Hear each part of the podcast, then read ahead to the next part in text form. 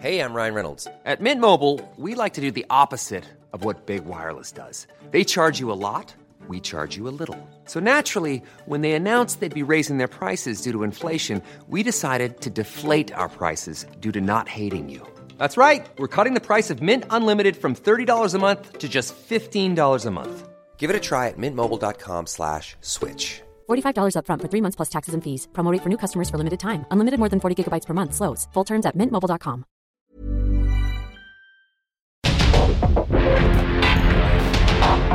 Porque el mundo actual no se entendería sin la economía, las finanzas y los negocios. Acompaña a Mario Maldonado, el columnista de negocios más joven y objetivo del periodismo financiero en su programa. Bitácora de negocios. Amigos del Heraldo Radio, oigan, ¿sabían que solo el 49% de la población usa métodos formales o tradicionales de ahorro? ¿Dónde creen que guardan esos ahorros? La mayoría lo guardan en casa, con conocidos, participan en tandas o lo prestan a familiares. ¿Y creen que eso sea seguro? Es posible, pero al no utilizar métodos formales y regulados por el gobierno, aumenta el riesgo de pérdidas y robos. Además, no pagan rendimientos. Por eso, es mejor una institución confiable y regulada.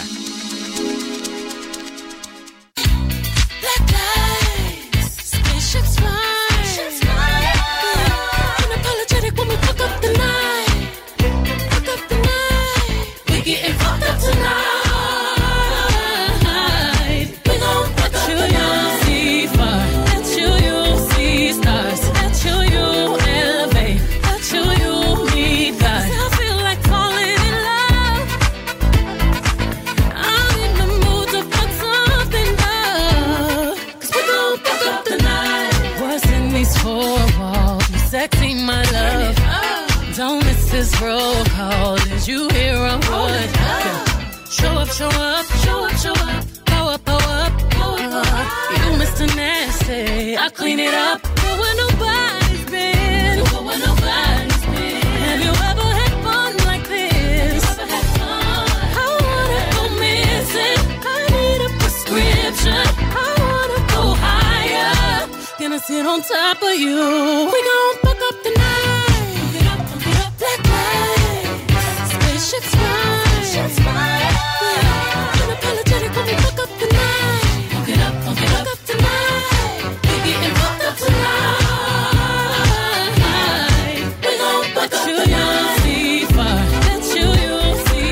¿Qué tal? ¿Cómo están? Muy buenos días. Bienvenidos a Bitácora de Negocios. Yo soy Mario Maldonado. Qué gusto me da saludarlos en este martes 13 de diciembre del 2022.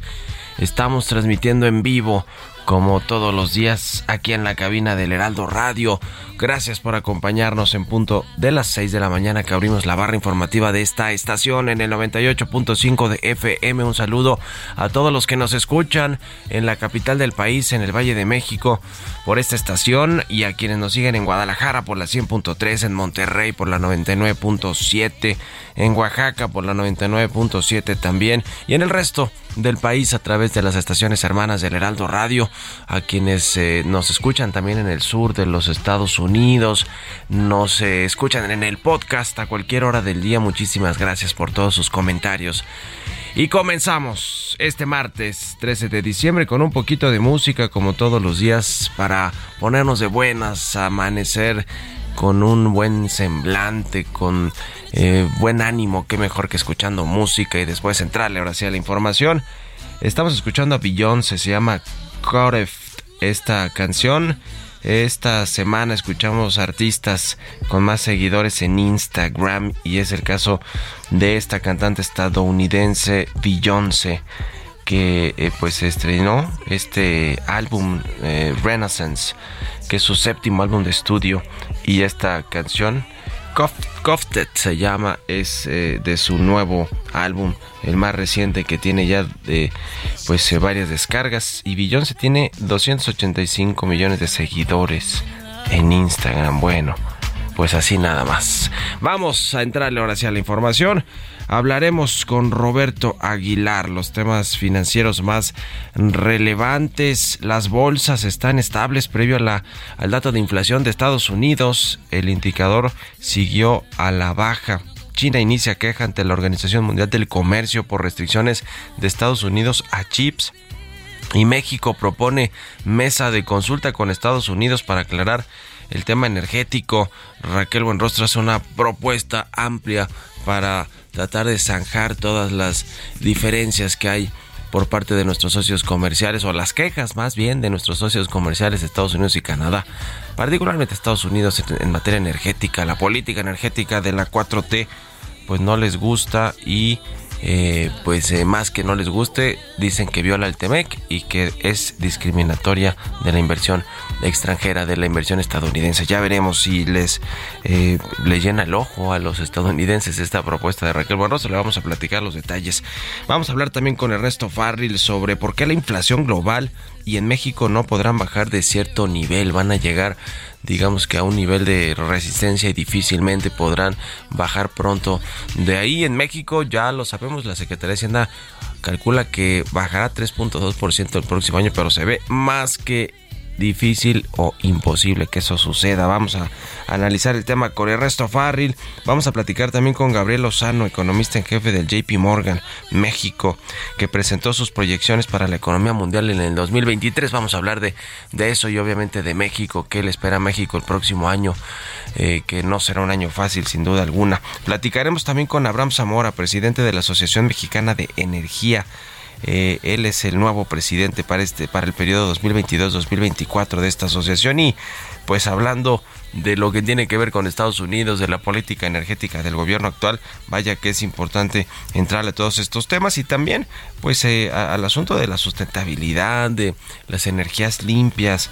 Hay un, eh, pues una transición energética en el mundo que debe de, de suceder, es decir, en México no puede extraerse de lo que sucede en el mundo en materia energética, tener un sistema eléctrico competitivo, eficiente, confiable y, sustentable. Le vamos a entrar el tema y también qué pasó con Ticketmaster, esta empresa que defraudó porque eso fue lo que lo que hizo a sus clientes y la Profeco está investigando con todo el caso y quiere que hasta pague 10% de sus ingresos eh, anuales de los que obtuvo en el 2021. Vamos a ver si le alcanza a la Profeco para para lograr esta sanción. Le vamos a entrar estos temas aquí en Bitácora de Negocios, así que quédense con nosotros en este martes. Vámonos al resumen de las noticias más importantes para comenzar este día con Jesús truck.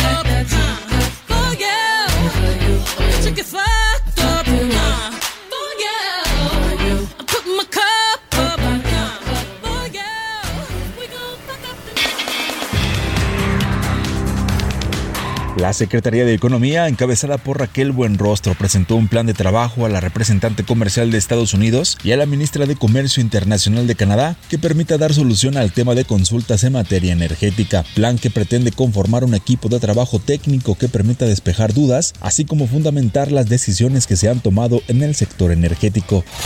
En el Senado de la República, con siete votos a favor, tres en contra y una abstención, la Comisión de Estudio Legislativo Segunda avalaron el dictamen de la reforma electoral el Plan B del presidente Andrés Manuel López Obrador, por lo que este martes pasa al Pleno del Senado para su discusión y votación.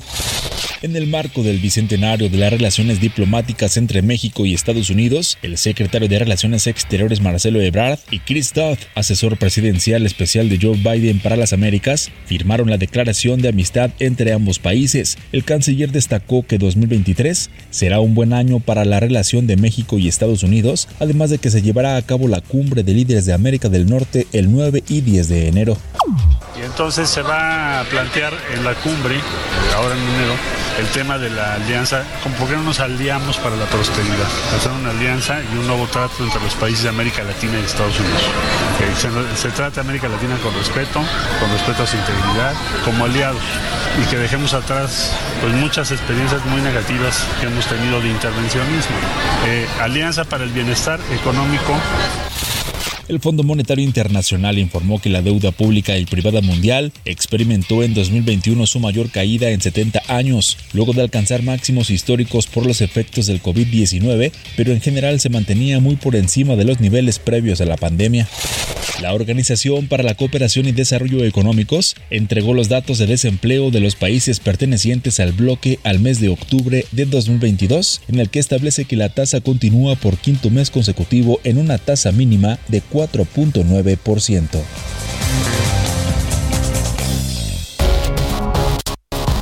El editorial.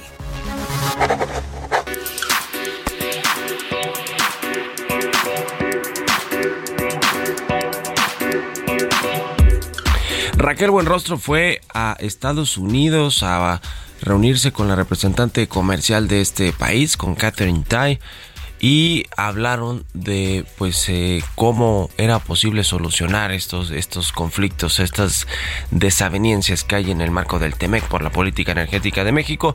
Y bueno, hay otros asuntos en materia laboral, en materia eh, de alimentos, agropecuaria, con el asunto del maíz transgénico y, y otros asuntos, pero sobre todo el tema energético que ya las consultas se extendieron por mucho tiempo y ahora dice, y se lo comentó al presidente, y el presidente se lo comentó a los empresarios la semana pasada que se reunió con la plana mayor del Consejo Mexicano de Negocios, les dijo que no, que Raquel Buenrostro le fue excelente, que casi, casi ya había convencido a nuestros socios comerciales de que todo se puede solucionar.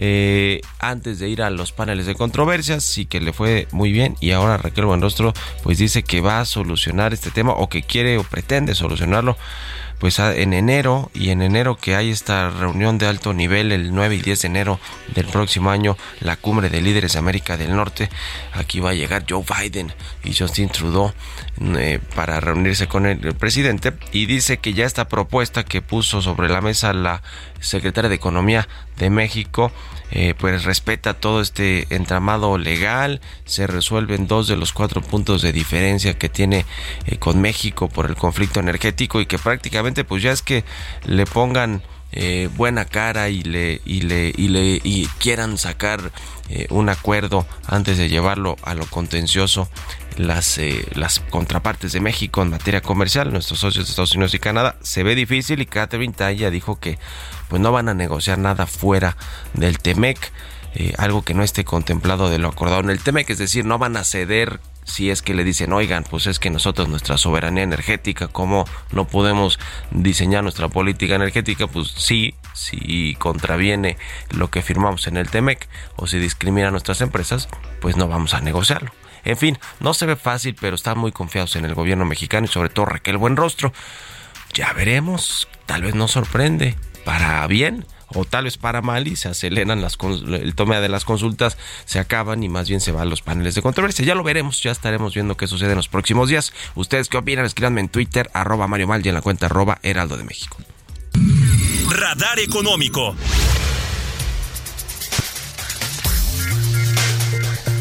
Y como todos los martes, ya está Ernesto Farril con nosotros. Mi querido Ernesto, buenos días, ¿cómo te va?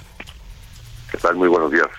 La inflación que parece que está cediendo un poquito en México, en Estados Unidos, por lo menos la inflación general, no la inflación subyacente, pero ¿cómo estás viendo el asunto? ¿Va a llegar a un nivel donde ya va a ser muy difícil que siga bajando? Cuéntanos.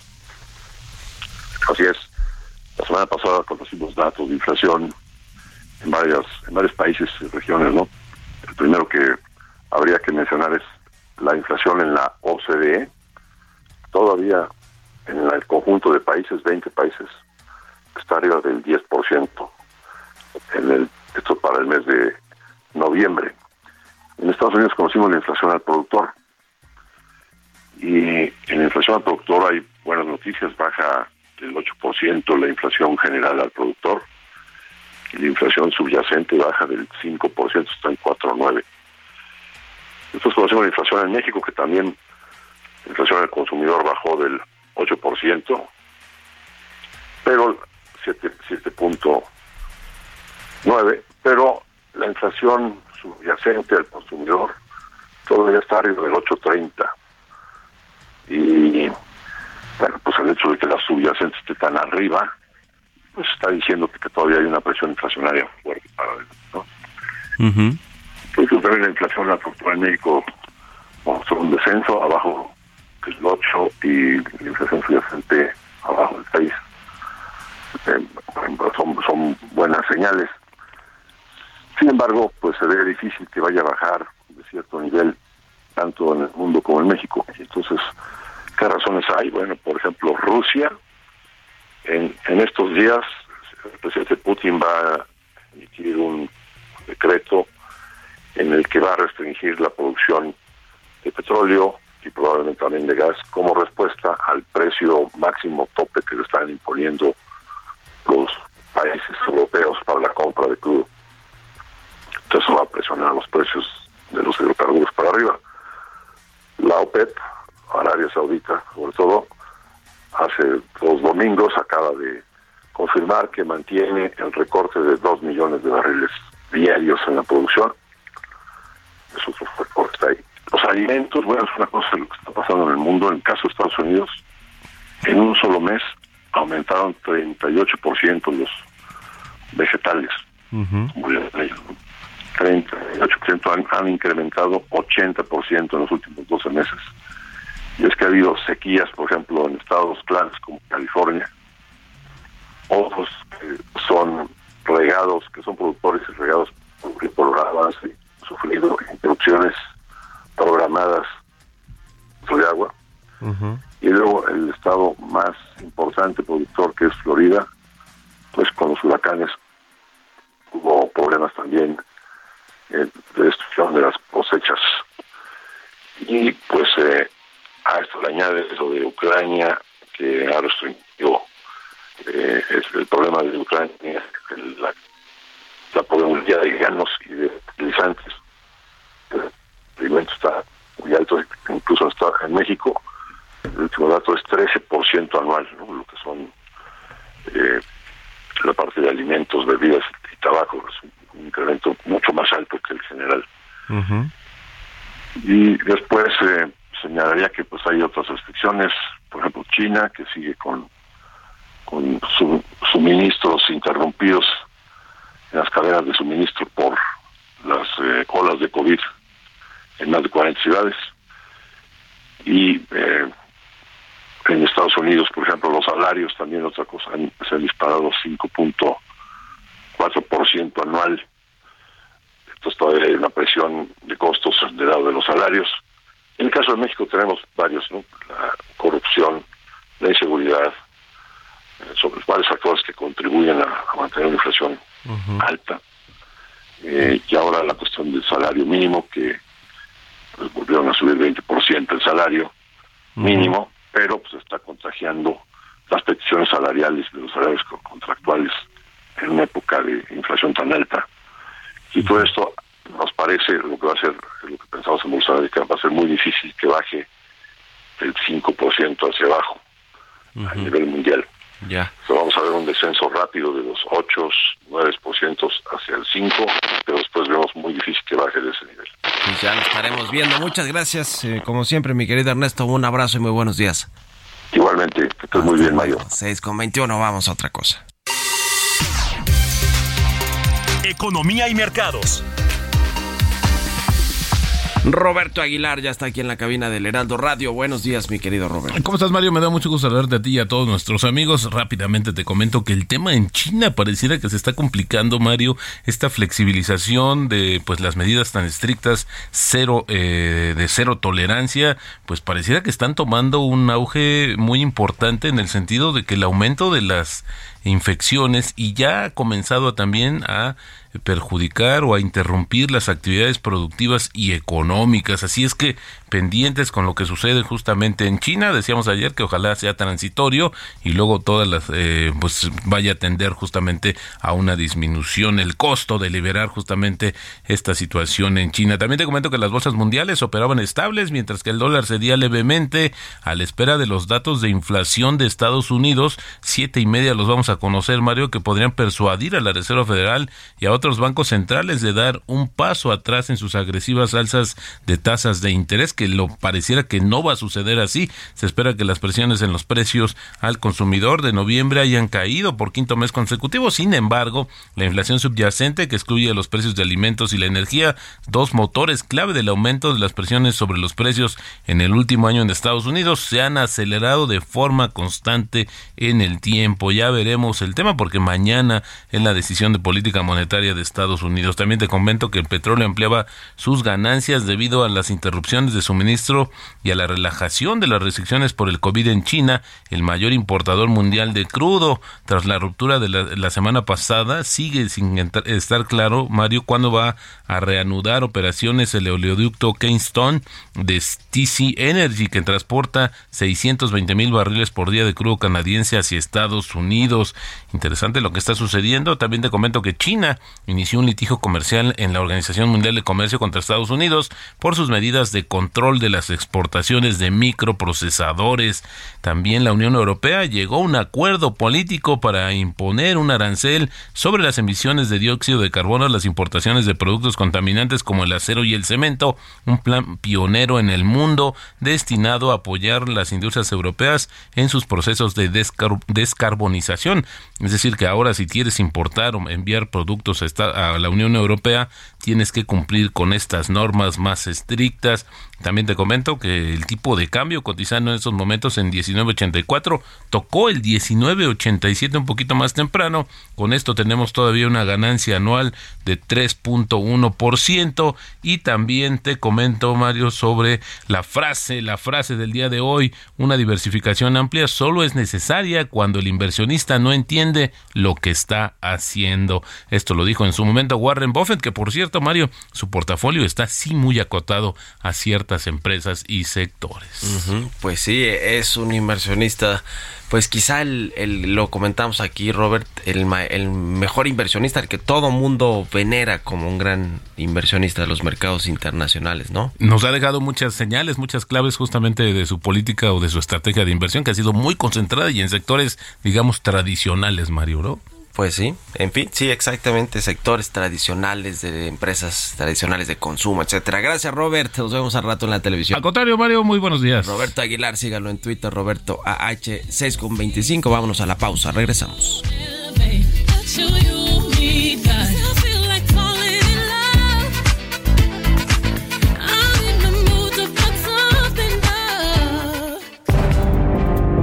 En un momento continuamos con la información más relevante del mundo financiero en Bitácora de Negocios con Mario Maldonado. Regresamos.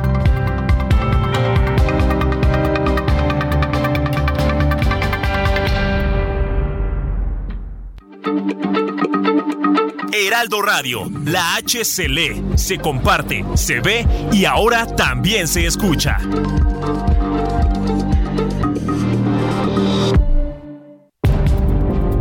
Estamos de vuelta en Bitácora de Negocios con Mario Maldonado.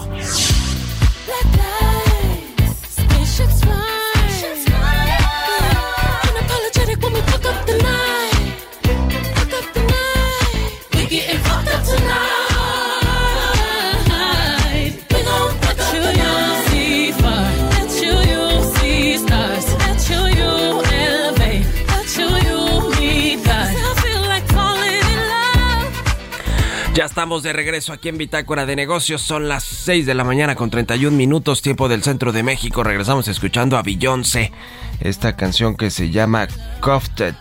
Esta semana escuchamos artistas con más seguidores en Instagram, esta red social que nació en el 2010. Beyoncé tiene 285 millones de seguidores.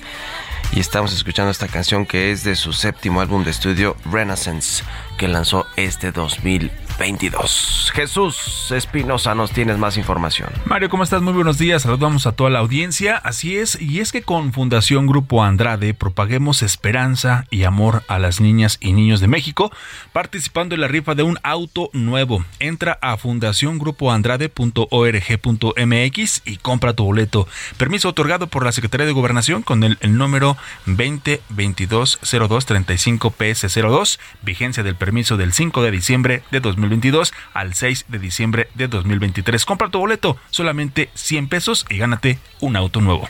Gracias Jesús Espinosa, vámonos al segundo resumen de noticias.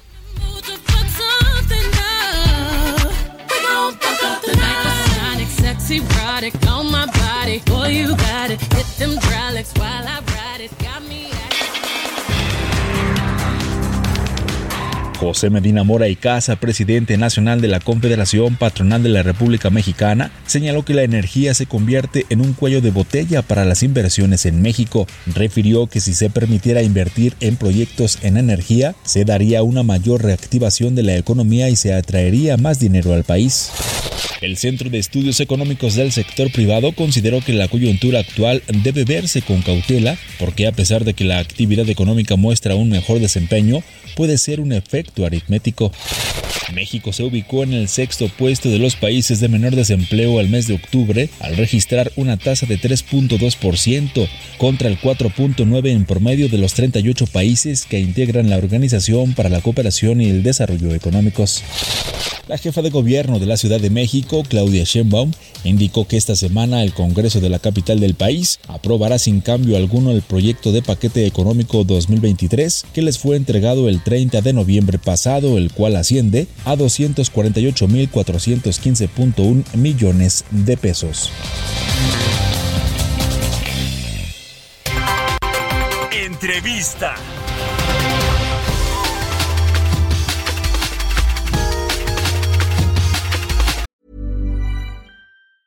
Hey, I'm Ryan Reynolds. Recently, I asked Mint Mobile's legal team if big wireless companies are allowed to raise prices due to inflation. They said yes. And then when I asked if raising prices technically violates those onerous two year contracts, they said, What the f are you talking about, you insane Hollywood ass? So to recap, we're cutting the price of Mint Unlimited from $30 a month to just $15 a month. Give it a try at mintmobile.com slash switch. $45 upfront for three months plus taxes and fees. Promo rate for new customers for limited time. Unlimited more than 40 gigabytes per month. Slows. Full terms at mintmobile.com.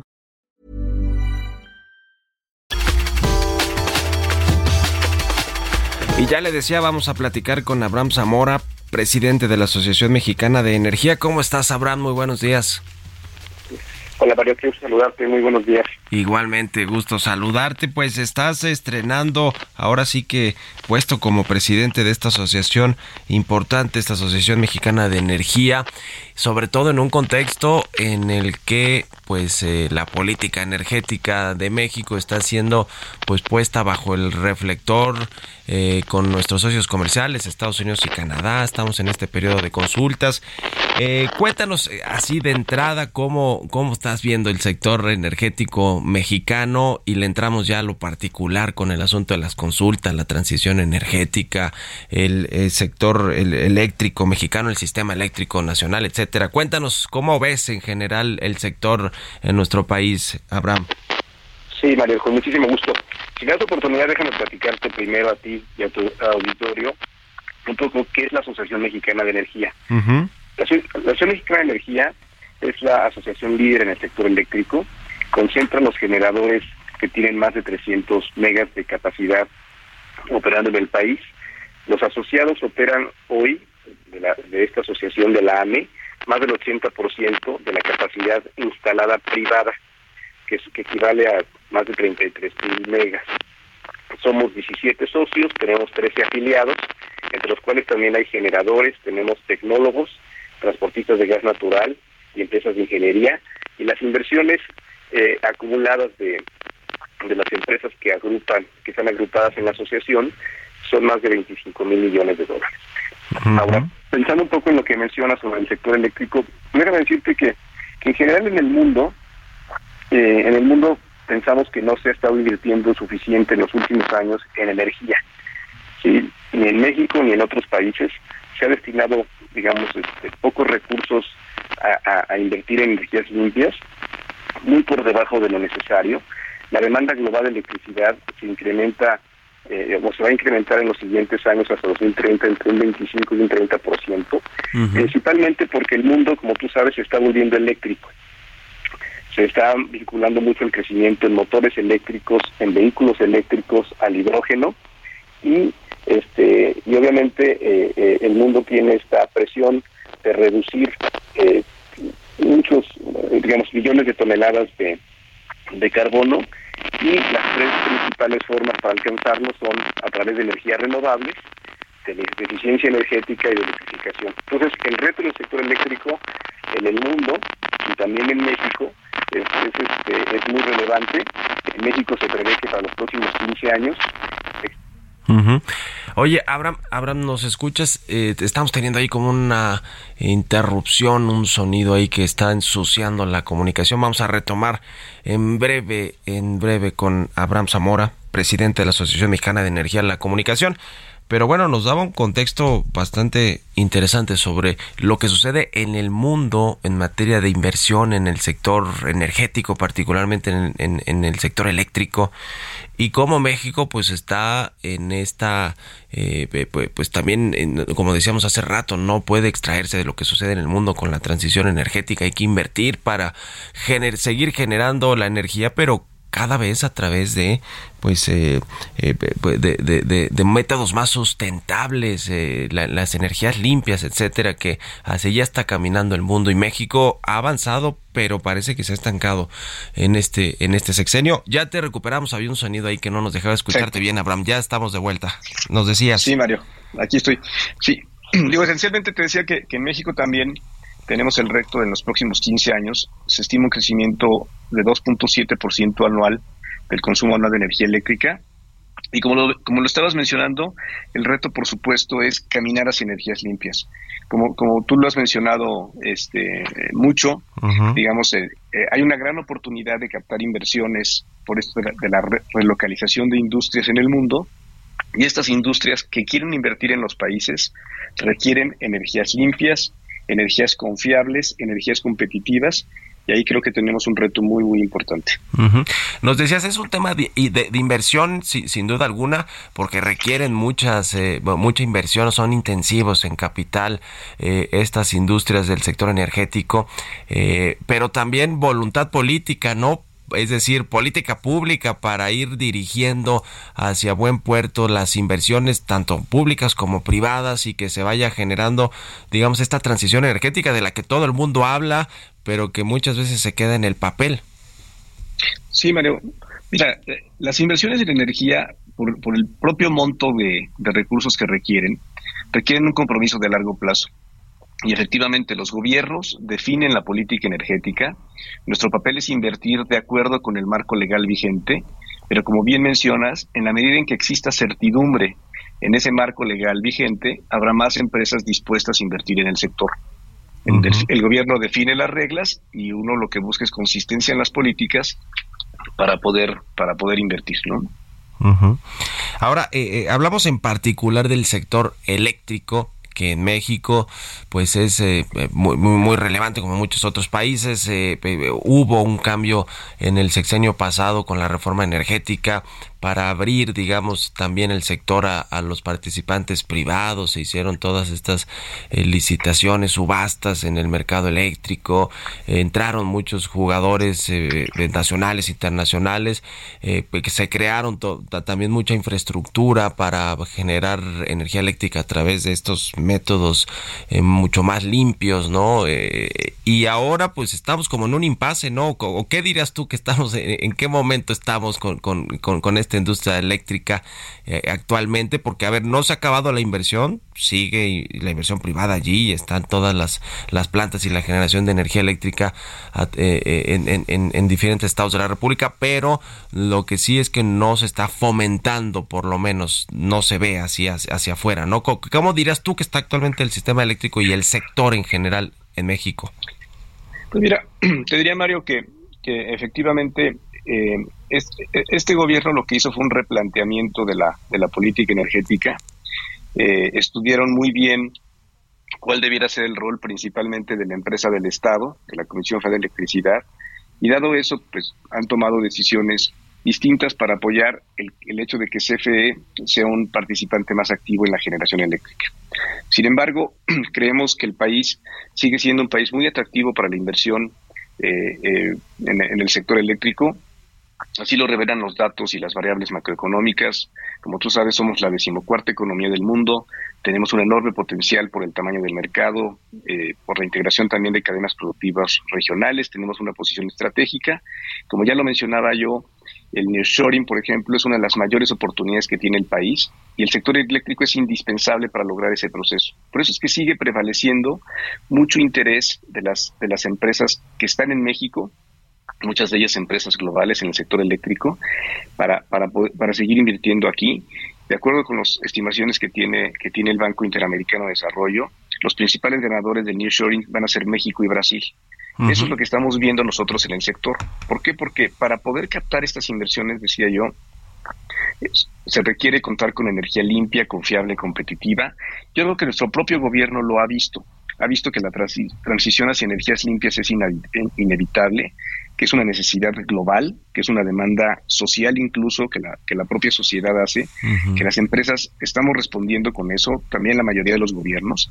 El gobierno mexicano, como tú sabes, recientemente incrementó las metas del país en materia de energías limpias de 22% a 30% para 2030, lo cual es muy positivo. Eso significa que debemos acelerar la transición energética, las inversiones en el sector eléctrico, y nosotros confiamos en que este nuevo compromiso que tiene el gobierno de México se convierta en proyectos en los que pueda participar el sector privado, porque la, la, cantidad de recursos que se requieren para lograr estas metas son muy cuantiosos y no los tiene ni solamente el sector privado, ni solamente el gobierno.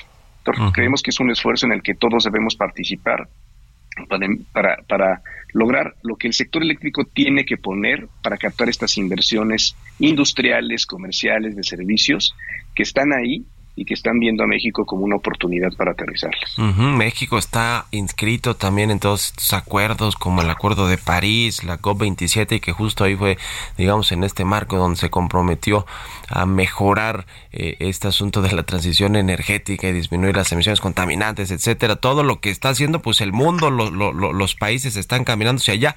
Sin embargo, México ahora también está eh, actualmente en, en estas eh, consultas con Estados Unidos y Canadá de sobre el sector energético y en particular sobre lo que tiene que ver con el sistema eléctrico, porque sí hay asuntos ahí con el petróleo, con el carbón y lo que hace Pemex, pero más relacionado con la Comisión Federal de Electricidad y esta supuesta discriminación que acusan nuestros socios comerciales a la inversión extranjera particularmente la de Estados Unidos y la de Canadá. ¿Qué, qué opinas de esto, estas consultas? ¿Hacia dónde van a llegar? Dice Raquel Buenrostro que quieren eh, que, no se vaya a los paneles de controversias, que se resuelva en, en estas consultas y que en enero podrían estar hablando de un buen acuerdo. ¿Cómo ven ustedes el tema? Pues mira, Mario, yo creo que como, como se, se, ha, se ha visto, yo creo que hay voluntad de los tres países para resolver. Los tiempos, como tú sabes, del primer periodo se vencieron y nadie, ningún país inició un panel de controversias en este momento. Entonces, creemos que hay una gran voluntad de los tres países para resolver.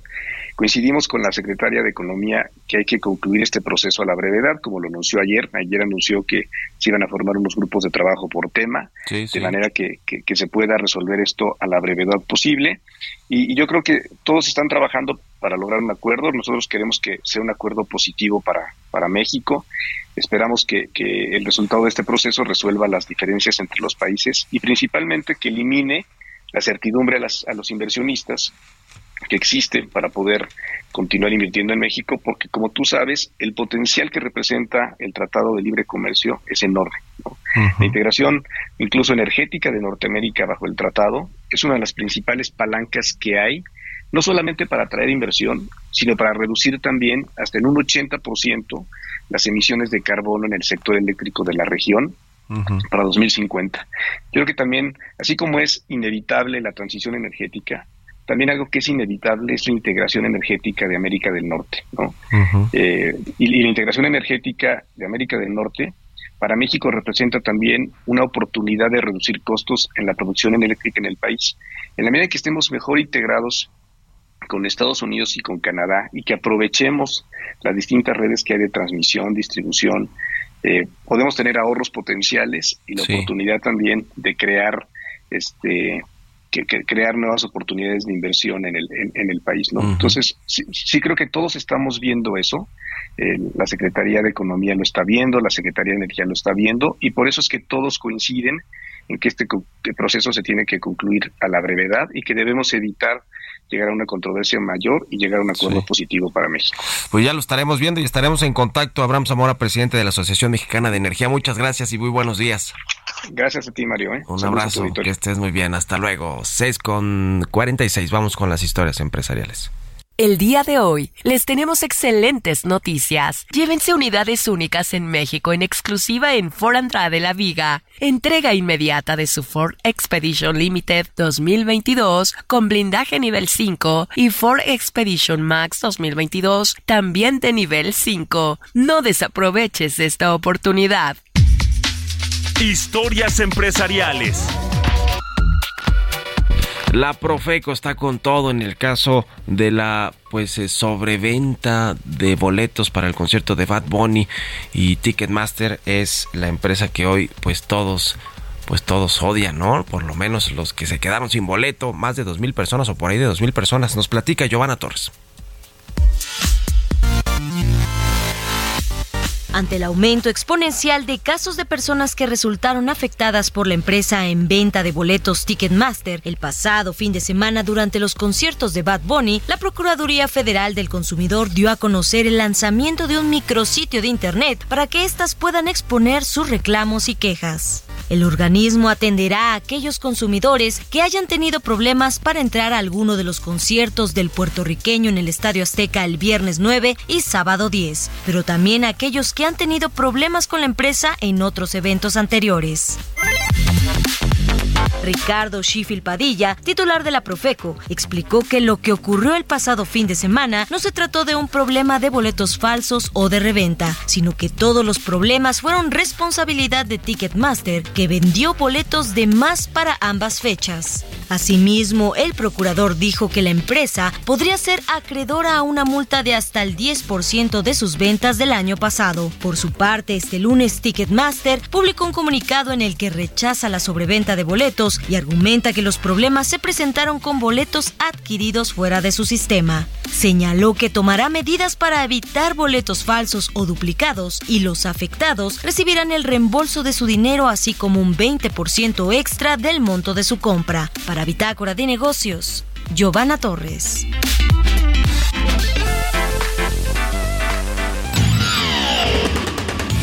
Mario Maldonado en Bitácora de Negocios. Y bien, vamos a platicar con Gabriel Lozano. Él es economista en jefe de JP Morgan México. ¿Cómo estás, Gabriel? Muy buenos días.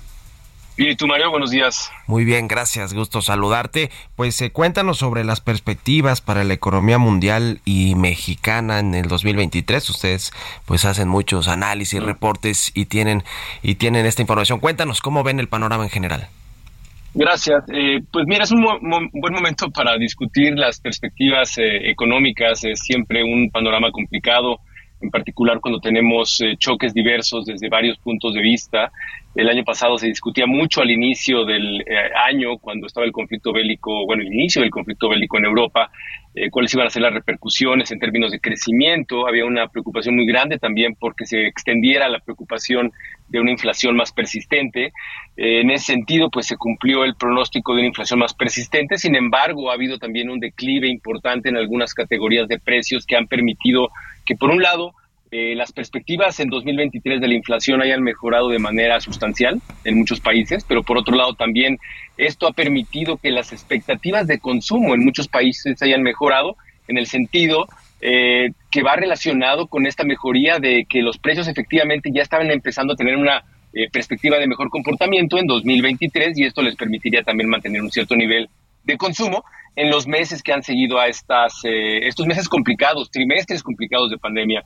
Entonces esto se ha combinado justo también con otros choques que la parte de oferta que habían en su momento preocupado mucho a la economía mundial, a los hacedores de política económica en términos de qué iba a pasar con la distribución de bienes manufactureros, eh, manufacturados, este, lo que podría pasar también en el contexto de los conflictos este, geopolíticos entre Estados Unidos y China, que habían provocado una rotación en términos de la producción eh, hacia países fuera del, del, del, del, bloque chino, ¿no? Entonces, esto pues es lo que justamente generó mucha especulación de qué países iban a ganar, qué países iban a perder.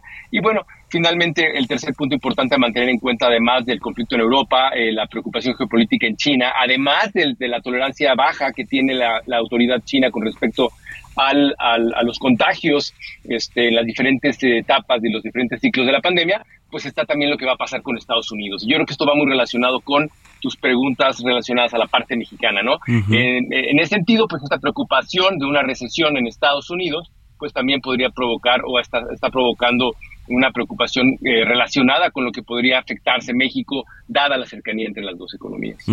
Ahora este asunto de el nearshoring y de eh, pues toda la oportunidad que tiene el bloque norteamericano, obviamente México también hay como como un país que, que, recibe inversión extranjera y que tiene plantas manufactureras y etcétera, es estratégico. ¿Esto cómo le va a beneficiar a México en un contexto de desaceleración económica y de probable recesión en Estados Unidos?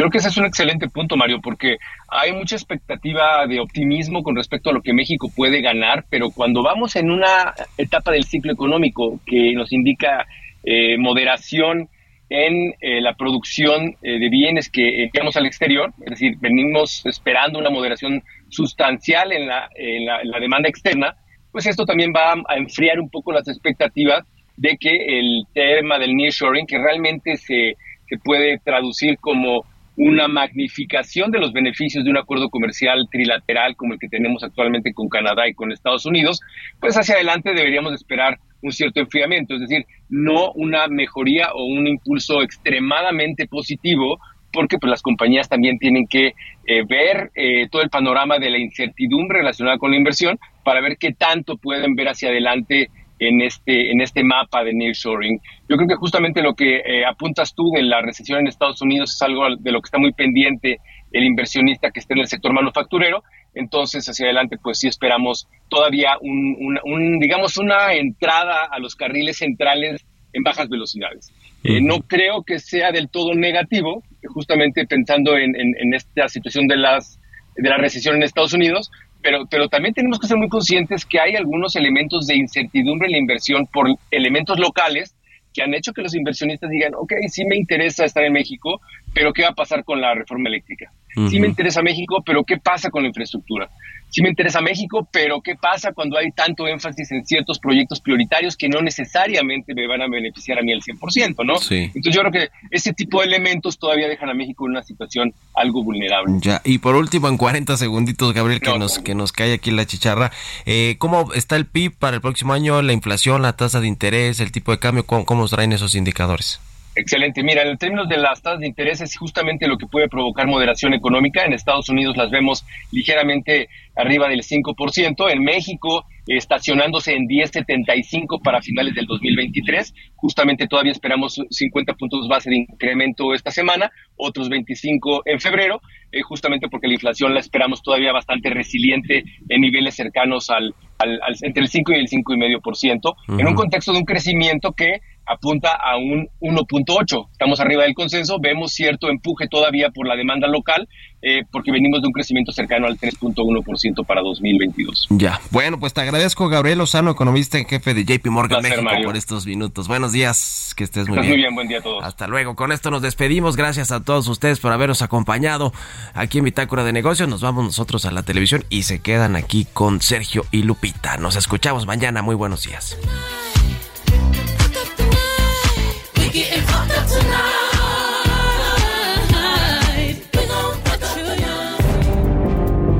Esto fue Bitácora de Negocios con Mario Maldonado.